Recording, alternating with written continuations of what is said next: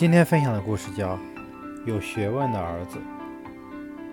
上大学的儿子从城里回到农村，回到父亲这儿。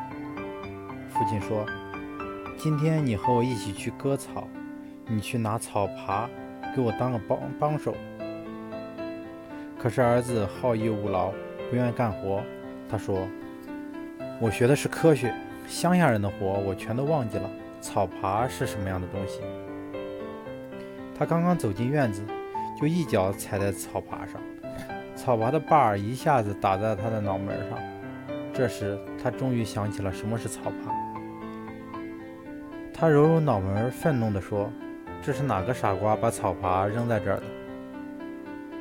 做人不能忘本，更不能因为学了一点本事而恃才傲物、夜郎自大。”